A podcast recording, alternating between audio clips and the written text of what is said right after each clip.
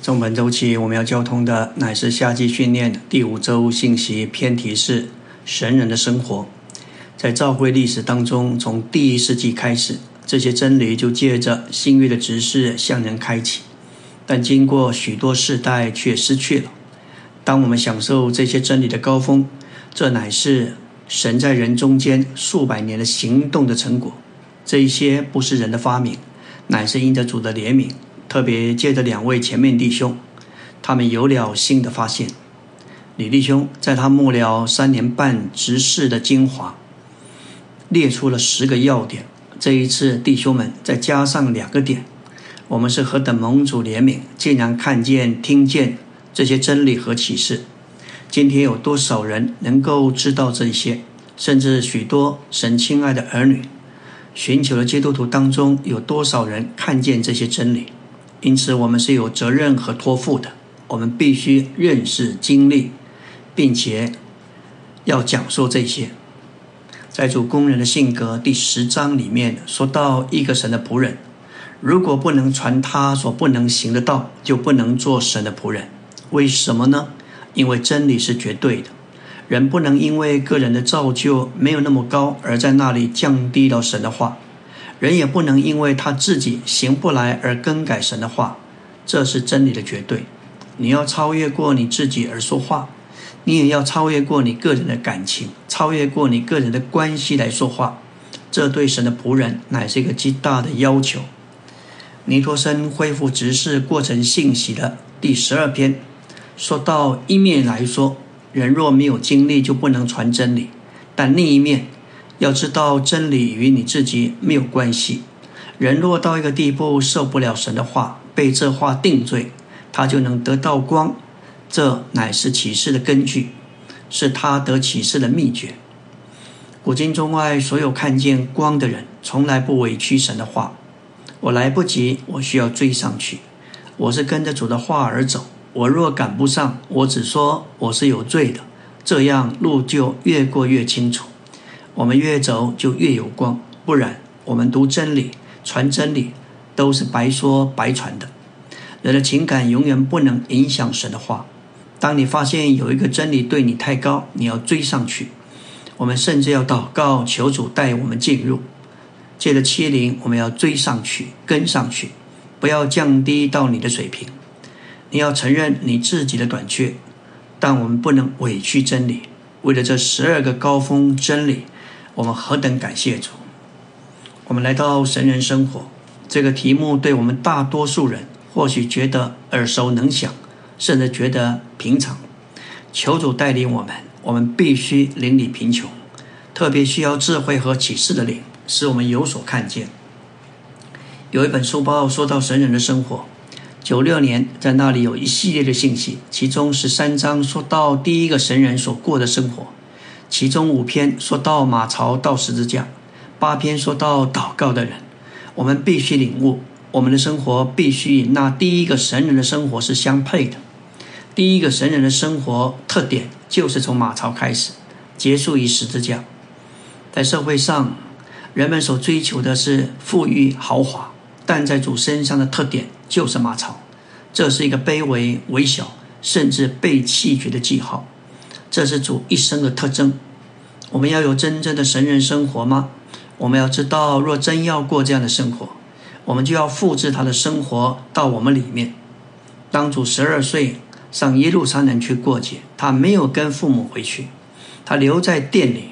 主说：“我必须以我父的事为念。”之后，他就顺从父母回去。之后静默了十八年。主的生活就是主的指示。当主开始静止。头一件事就是承认他在肉体里一无所事，只配埋葬。这就是他受了施浸者约翰的敬。这是何等的神人！从马槽到十字架。纲目第一大点说到神心头的愿望，乃是要在那耶稣身上是实际者，也就是记载在四卷福音书里耶稣神人生活的实际光景。能借着实际的灵，重复于基督身体的许多肢体，而成为基督身体的实际。这乃是神经文中的最高峰。盼望我们对这一切真理的关联性有所看见。当我们说到神人生活，实际上就是说到身体的实际。基督身体的实际，乃是连于那在耶稣身上是实际者。这是主在地上所过的生活，一切都是在神里，同着神，为着神行事。真理就是光，神在他所做的一切都得着彰显。以弗所四章说到人在心思的虚妄中行事，然而主在地上无论说话行事，在他都是真理，也是实际。约翰七七章主说：“你们的时候是方便的，我的时候却是不方便的。他做或不做都是真理，也是实际。当实际的灵引导我们进入时，我们就有基督身体的实际。是福音给我们看见神所要之生活的榜样。”就是能满足神并完成他定制的生活的模子。耶稣在他生活中总是在神里同着神，并为着神行事。神是在他的生活中，并且他与神是一。这给我们看见，在福音书里，主的生活乃是一个模子，是一个模型。我们已经被摆在基督这个模子里。我们受尽时就已经摆在这死的模子里。之后有复活，我们。经历是生命的灵，在我们里面做生命，使我们活出那个榜样来。阿门。今天我们要进入第五周周围的晨星，说到我们正在被主成全为神人，照着基督这第一个神人的模型，否认我们天然的生命而活神圣的生命。这是主生活的特征。他不仅是末了在十字架上，甚至当主受尽的时候，就已经表明这件事情。主有完整的人性生命，但他却不凭那一个人性生命，他乃是以父为他的生命。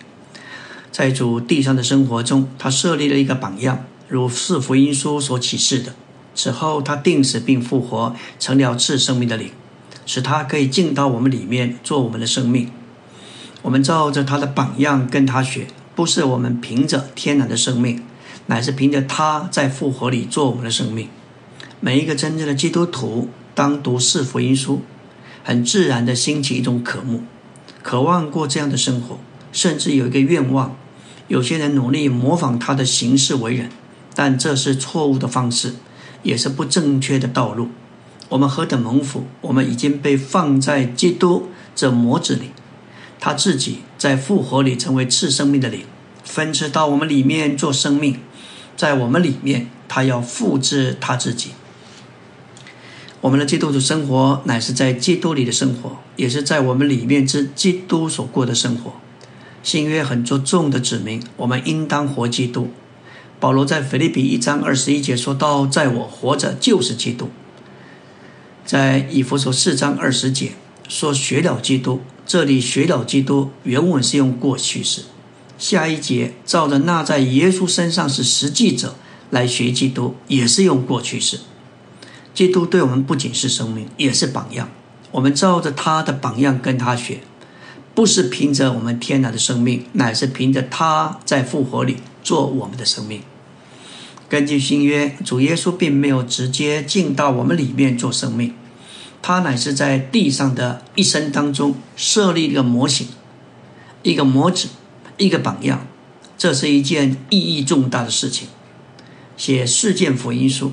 就是给我们看见神所要之生命的模型是什么，能够满足神他定旨的生命模子是什么。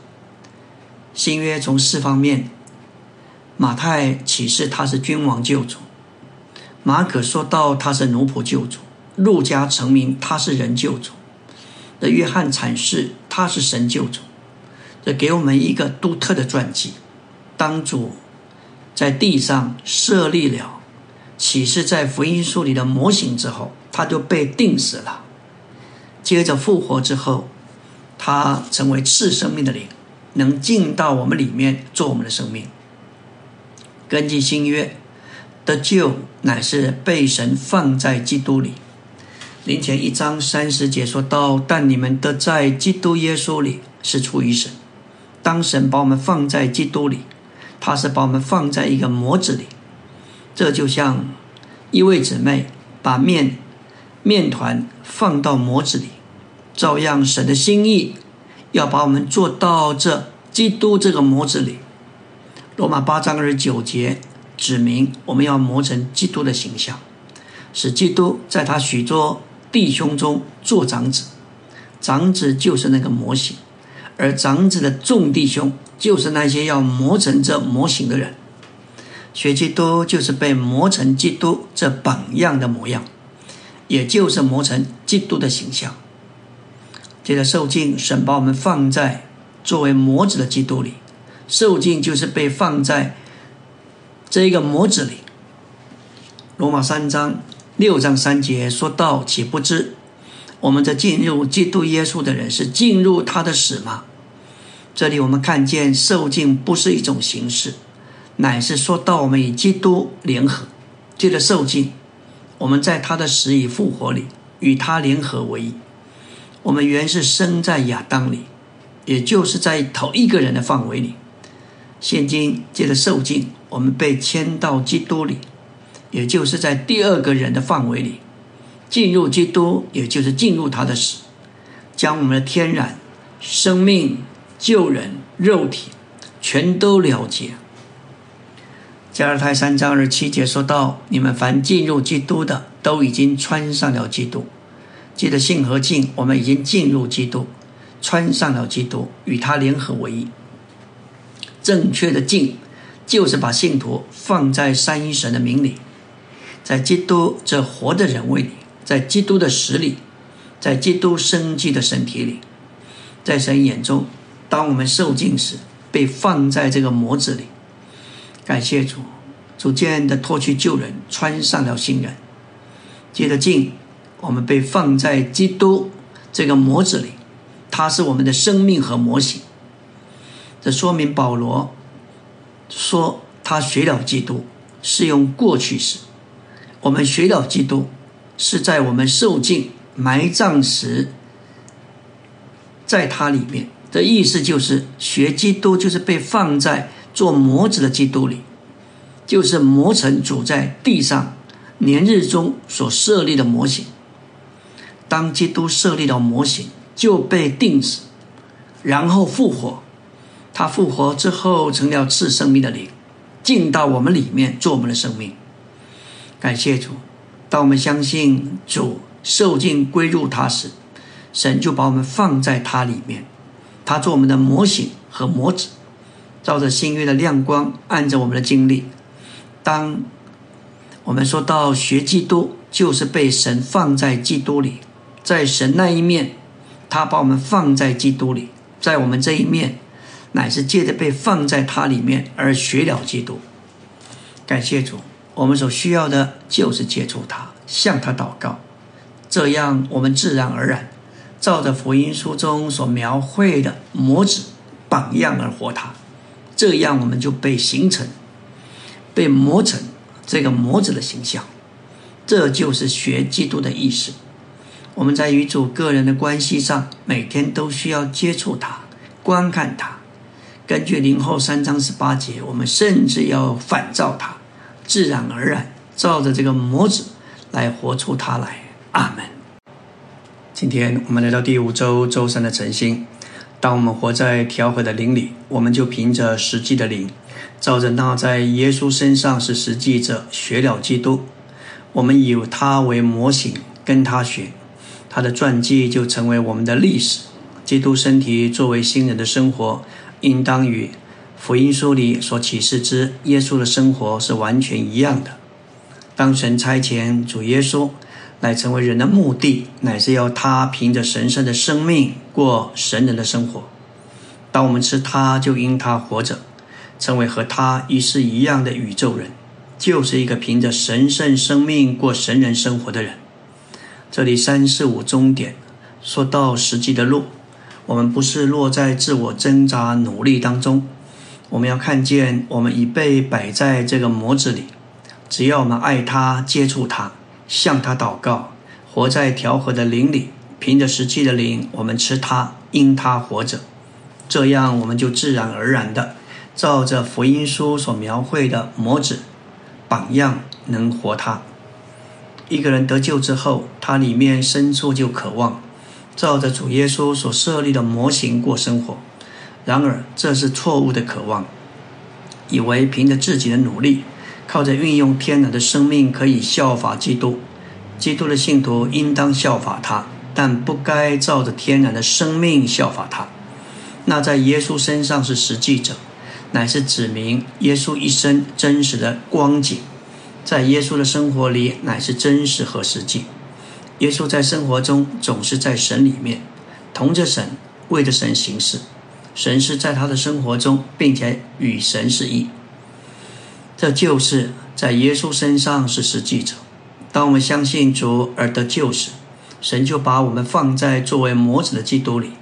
这个模子就是记载在四福音书里耶稣的生活。这是完全照着实际而有的生活。实际乃是光的照耀。光的彰显，因为神就是光，所以实际就是神的彰显。福音书里所记载关于耶稣的生活，每一面都是神的彰显。他所说所行的都彰显神。神的这一个彰显就是光的照耀，因此这彰显就是实际。耶稣这照着实际而有的生活，乃是一个模型。神已经把我们放在其中，在这模型里。我们照着那在耶稣身上是实际者学了基督，这意思是我们照着福音书所给我们看见的实际，也就是照着主那完全照着神实际的生活学了基督。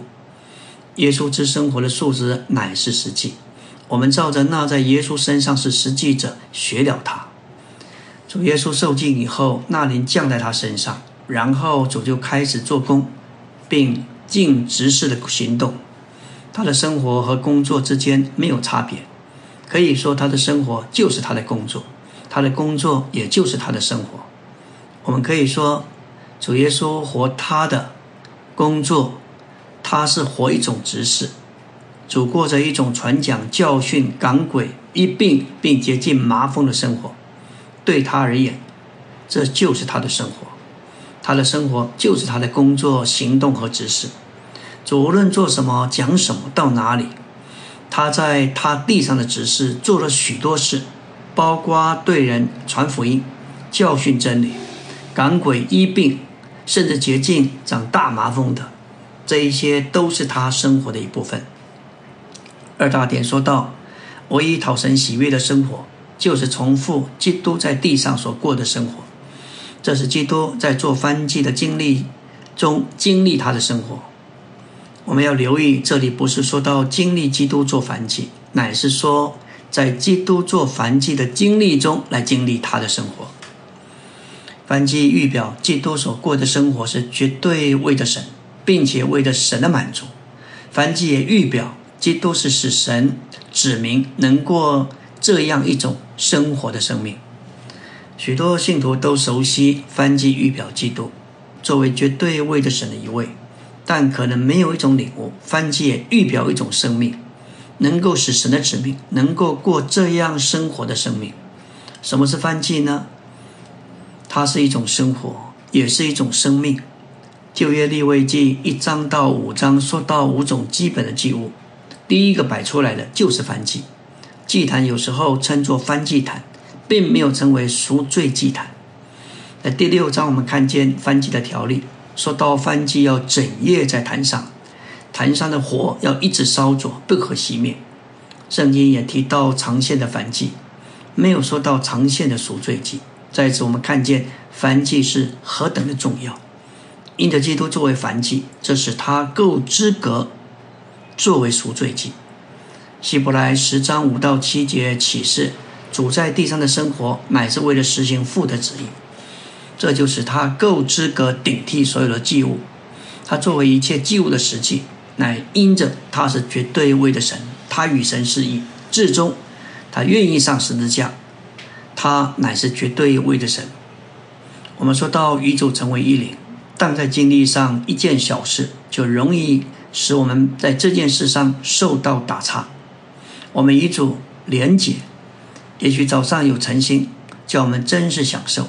但准备出门时，开车的钥匙找不到，心一急，灵就不见了。我们就活在情绪里。出了家门，也许住在大楼上面，等电梯下楼，偏偏电梯是特别慢，每一层楼都有人进出。这只是早上发生的事情，还有一整天的生活，有太多的事情。当所发生的事情跟你所想的不同，这就非常考验我们是在灵里还是在魂里。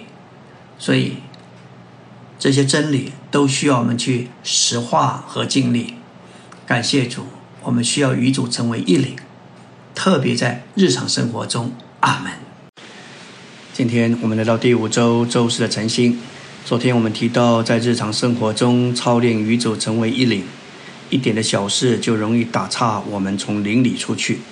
但我们在主身上看见，他与父的连结是不被打断的。路加二章就记载，当主在十二岁的时候，随的父母上耶路撒冷过逾越节。当节期结束了，他们回去时。孩童耶稣仍留在耶路撒冷，他的父母并不知道。当他们走了一天的路程，在亲族和熟识的人中找不到他，再回到耶路撒冷去找他。过了三天，在店里找着他，坐在教室中间，一面听一面问。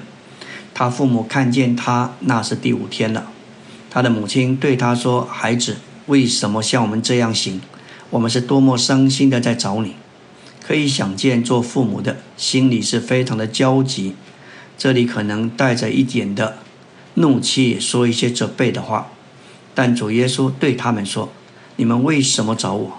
岂不知我必须以我父的事为念吗？”这里的父不是指约瑟，这里的父乃是指着天上的父神，说明他与父的交通不受打岔。接着他就同他们。回到拿撒勒，并且服从他们。我们看见主显出优越的人性美德，这就是主所过的神人生活，就是那在耶稣身上是实际者，在基督作为凡祭的经历中经历他。这个发表是非常特别。关于凡祭有不同的种类，我们要看见在基督做凡祭的经历中，需要根据奉献者的度量。有线上大的像牛羊，也有线上小的斑鸠或楚歌。基督做燔祭本身没有大小之分，但是献祭者所献的供物却有大小之分。这说出我们对基督燔，我们对基督做燔祭的经历，乃是根据我们属灵的度量。当献祭者来到祭坛前，他要亲自宰杀这个祭牲，剥皮。甚至要切成筷子，这指明我们要在基督的经历中来经历它。然后祭司接过来，放在祭坛上焚烧，同时要把血洒在坛的四边。我们的主在地上的生活就是被宰杀，他不是等到定十字架时才被杀，而是他的一生，特别在生活中经历被宰杀。人反对他，他不反抗。以赛亚五十三章七节说到：“他被欺压、受苦，却不开口；他像羊羔被牵去宰杀之地，又像羊在剪毛的人面前无声。他是这样的不开口。基督为罪人的代使里，他被欺压、受苦害，像羊羔被牵去宰杀。我们看见他在剪毛的人手下是没有反应的。”我们怎样在基督的经历中经历他呢？乃是在生活中，家庭生活许多的环境，给我们有许多的机会被宰杀。当下我们如何？一种是抗拒，另外一是取用基督。我们若是在被宰杀的经历中经历他，我们也会静默无声。马太二十六章六十二节，大祭司站起来对耶稣说。你为什么都不回答？这些人做见证告你的是什么？耶稣默不作声。他在议会前，就像羊在剪毛的人面前，一句表白自己的话也不说。特别在家庭生活中，我们的配偶甚至孩子，也会让我们经历被宰杀。我们有没有这时候取用主的恩典，学习？像主一样，一句都没有还口。主不仅被宰杀，也被剥皮，指他的美德被剥夺。约翰福音八章四十八节，犹太人说你是撒玛利亚人，换句话说是混种的人，又有鬼附着，岂不正对吗？十章二十节说到他是被鬼附的，而且疯了，我们为什么要听他？十一章十九节，人子来了，也吃也喝。人又说：“看呐，一个贪食好酒的人，一个税吏和罪人的朋友。基督不仅是我们的救主，他也成了罪人的朋友，同情他们的难处，体会他们的忧伤。这都是主在地上的生活。他经历到被剥皮。零后六章八节，保罗也经历这一些的苦难。”借着荣耀和羞辱，借着恶名和美名，正见自己是神的指示，似乎是迷惑人的，却是真诚的。这里荣耀来自神和爱神的人，羞辱来自魔鬼和他的跟从者，恶名来自反对者和逼迫者，美名来自信徒和接受使徒所传、所教导之真理的人。我们看见。在犹太教徒以及其他宗教哲学的眼中，保罗似乎是迷惑人；但在爱神和真理人眼中，他是真诚的。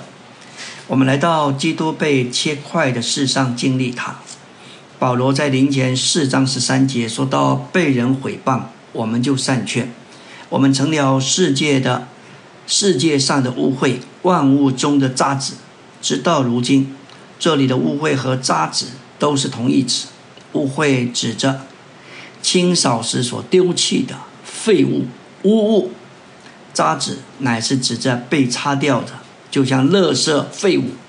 这两个都是一个隐喻，特别指最低阶的层被定罪的囚犯，他们被扔在竞技场上，跟野兽搏斗，在野兽在人面前。似乎像一台戏一样。感谢主，在婚姻生活、夫妻之间争吵的原因，大多是因为缺少绝对位的神。双方拒绝被切成块，只想把对方切块，对方又抗拒，争执就产生。主要的原因就是缺少翻祭。翻祭生经过宰杀、剥皮、切块并洗净之后。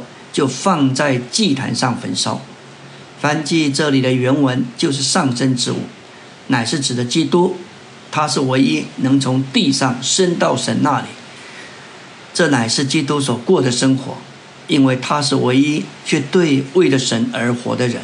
阿门。今天我们要进入第五周周五的晨星，继续来说到关于翻祭是献与耶和华为怡爽的香气。这里怡爽的香气，原文的意思就是安息或满足的香气。这个词是专门的术语，用于指烧翻祭生时上升的馨香之气。这里的烧原文是在烟中上升，因此指明翻祭生不是很快的被烧，乃是慢慢的烧，结果就有怡爽的香气。这是一种带来满足、平安与安息的香气。这样一种。怡爽的香气对神乃是享受。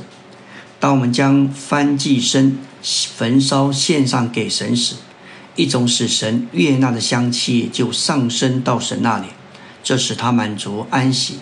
神既得到满足，就将他甜美的悦纳赐给我们。这就是翻祭的意义。我们在基督里做翻祭的经历中经历它。我们的生活至于父神，就是怡爽的香气。借着正确的祷告而按手在做翻祭的基督身上，我们就与他连结，他与我们就成为一。基督活在我们里面，就在我们里面重复他在地上所过的生活，这就是翻祭的生活。在圣经里，按手总是表征联合连结，不是表征代替。联合是说。我与你是一，代替是你，代替是你取代我，我就不在了。按手乃是一种的连结，不是一种的替换。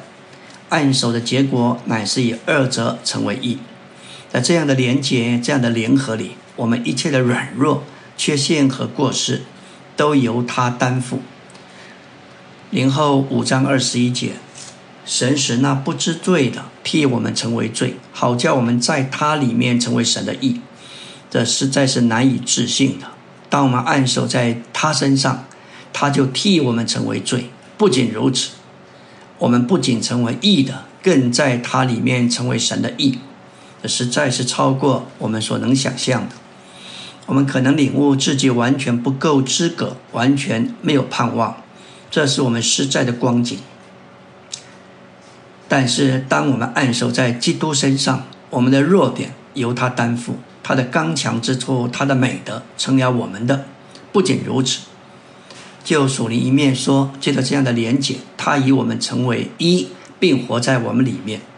他活在我们里面时，就在我们里面重复他在地上所过的生活，这就是凡祭的生活。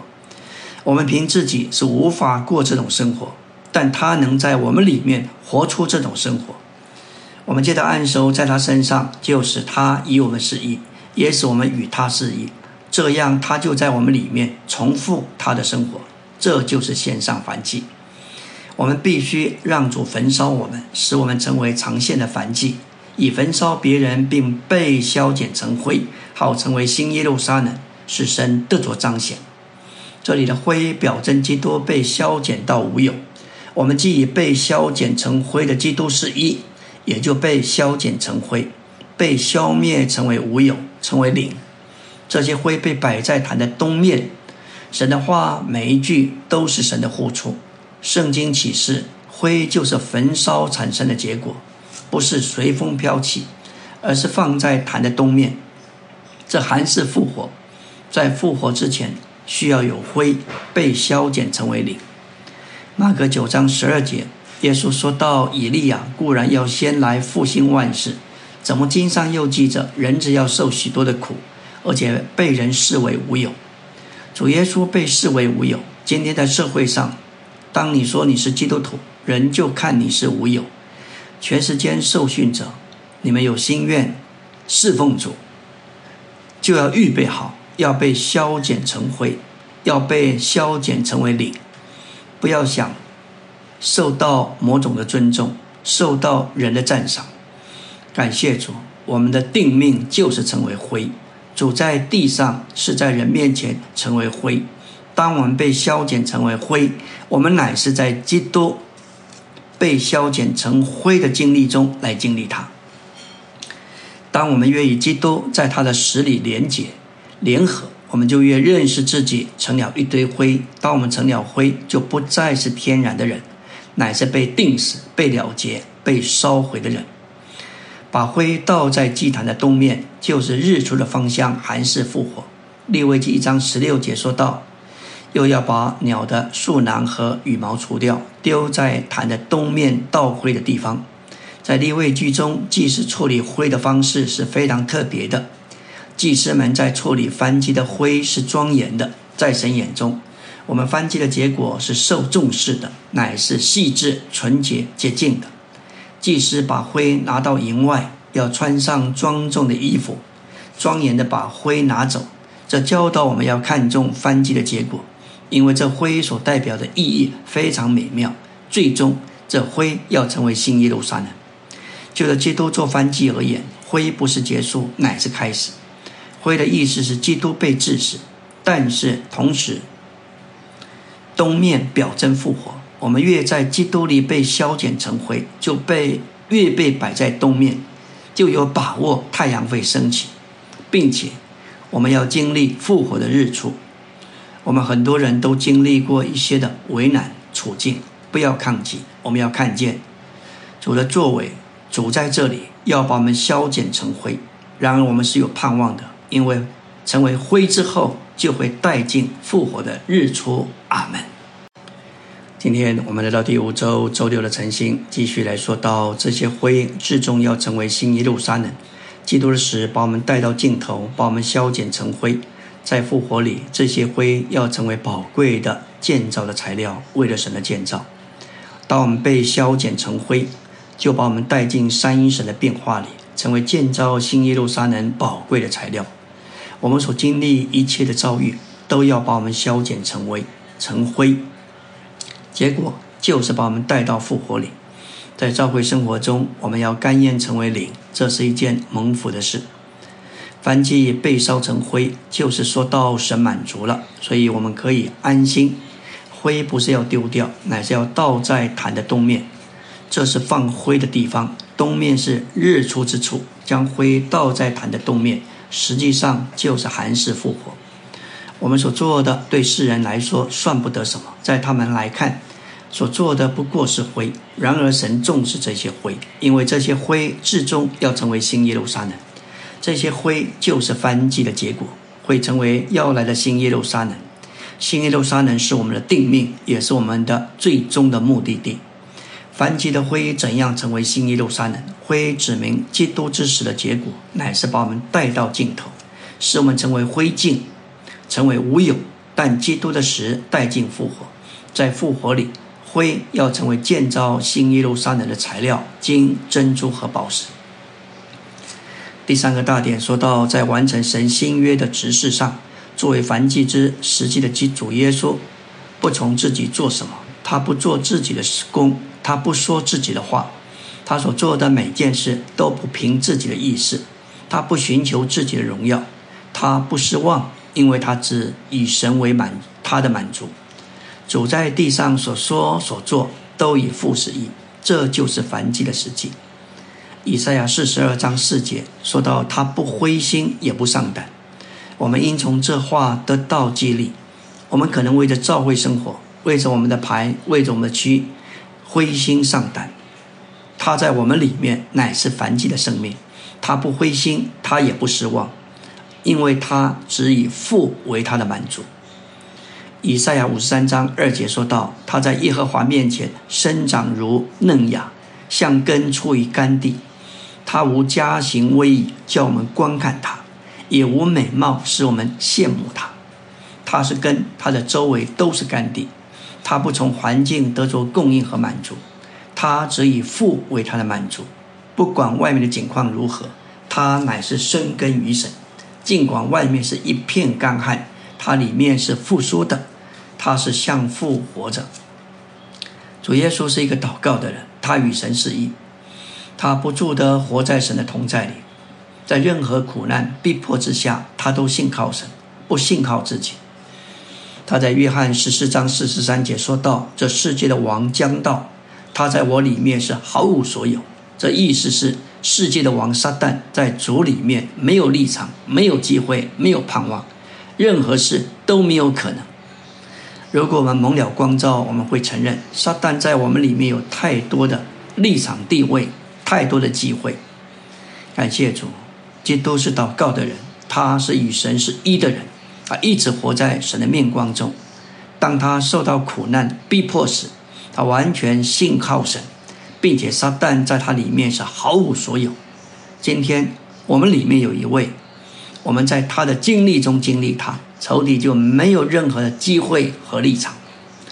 当基督这位神救主要救一个不道德的撒玛利亚妇人时，他必须从犹太经过撒玛利亚往加利利去，而从撒玛利亚主要的路上绕道往叙加城，在靠近叙加的雅各井旁等候他的对象来，为要借着请妇人给他水喝，顾惜他，好用生命的水喂养他。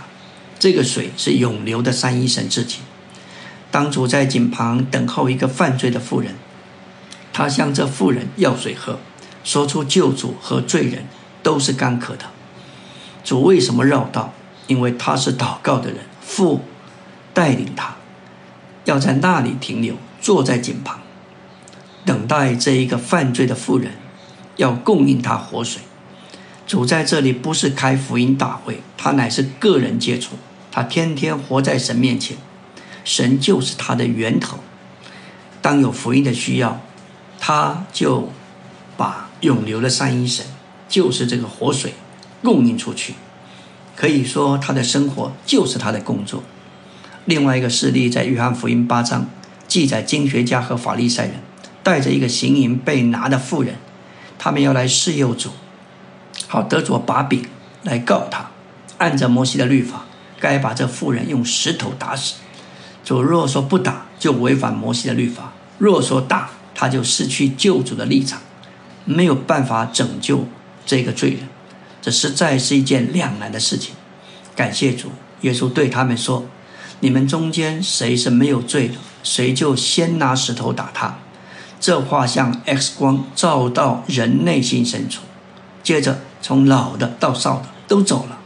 只有主是无罪的，基督这位神救主，在他的人性里对妇人说：“我也不定你的罪，顾惜他，使他这位伟大的我是能喂养他，叫他从罪得着自由，得到释放，使他不再犯罪。”基督作为凡基的实际，曾在世上活出神就是爱的生活，如今他是我们的生命，使我们能在这世上。活出同样爱的生活，与他所示的一样，所以我们的生活该是那生活的复制。在这两个势力当中，它向着他们彰显神的爱。我们灵里生命之里的律，乃是基督的律法，也就是爱的律法。当爱的律在我们里面发动，我们就自动自然的成为牧人。我们里面就有父神爱和赦免的心。并救主基督牧养和寻找的灵，我们在主里的劳苦就是爱心的劳苦，在其中我们扶持并扶持扶助那些软弱的人。感谢主，主实在是我们的榜样。当我们活在他里面，他要在我们里面复制他所过的生活。阿门。